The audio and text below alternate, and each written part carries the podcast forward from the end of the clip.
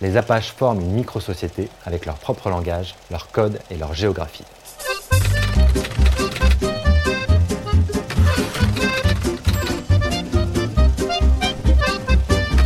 Salut à toi, c'est Jérémy de Gang de Paris. Bienvenue dans ce nouvel épisode. Aujourd'hui, on va parler de l'organisation et du fonctionnement des gangs Apaches. Comme on l'a vu dans l'épisode précédent, les Apaches sont des adolescents issus du prolétariat urbain. Exclus de la société, ces jeunes vont tomber dans la délinquance entre l'école et l'armée. Les bandes Apaches vont naître de leur expérience commune, la débrouille, la rue et la pauvreté. Elles vont s'organiser pour survivre. Les Apaches se connaissent pour avoir été ensemble à l'école de quartier, en maison de correction, en prison ou au bataillon d'Afrique. C'est avant tout un réseau de camaraderie et de relations, réunis autour d'un chef, plus musclé, plus audacieux vétéran de tôle.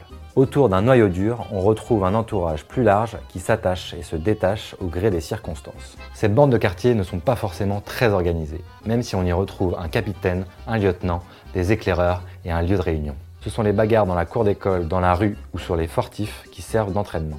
Certains passeront aussi par la salle de culture physique, soit pour devenir acrobate ou boxeur, ou soit spécialiste en mauvais coups. Ces bandes développent des codes particuliers pour se différencier les unes des autres. Elles se trouvent d'abord un nom destiné à impressionner les autres bandes et revendiquer leurs valeurs. Il s'agit soit de leur spécialité, les montes en l'air, les marlous, soit de leur tenue vestimentaire, les cravates bleues, les gilets de velours, soit du nom de leur chef, la bande Amanda, la bande à deux lignons, soit d'une caractéristique physique, les tatoués, les costauds, les grains de beauté.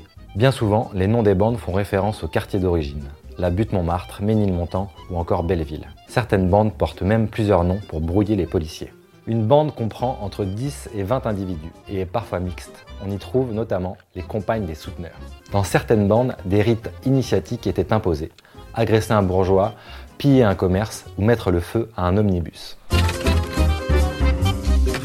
L'Apache parisien méprise le prolétaire qu'il traite d'esclave avachi. Il hait les bourgeois, les flics et le travail.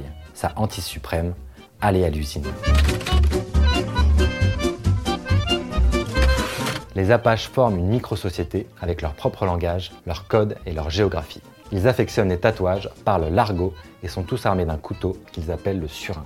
Ces jeunes sont courageux et fidèles à leur bande, mais gare aux traîtres. Pour cela, il y a les tribunaux d'Apache, où l'on juge les membres qui collaborent avec la police ou qui ont trahi le gang.